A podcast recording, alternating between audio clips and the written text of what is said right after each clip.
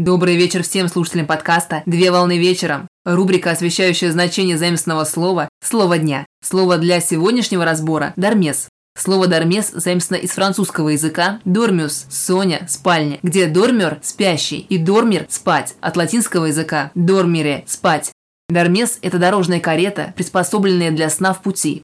Дармес представляет собой старинную большую дорожную и просторную карету для длительного путешествия, которая оснащена всем необходимым внутри для ночлега в пути. Принято считать, что экипаж под названием Дормес был сконструирован в Лионе, во Франции, изобретательным хозяином каретной мастерской по имени Шабре. При этом считается, что экипаж был разработан для участников азартных игр, которые поздно возвращались домой и поэтому в экипаже могли спокойно отдохнуть до места необходимого пункта прибытия. Дармезы активно использовались господскими семьями в период отсутствия железных дорог, когда путешествия любых видов совершались в каретах. Так в Дармезах присутствовали все необходимые отделения для вещей, выдвижные столики и сиденья, которые можно было трансформировать в кровать. При этом лошадей заменяли на почтовых станциях и таким образом ездили по всей Европе без особого утомления для организма.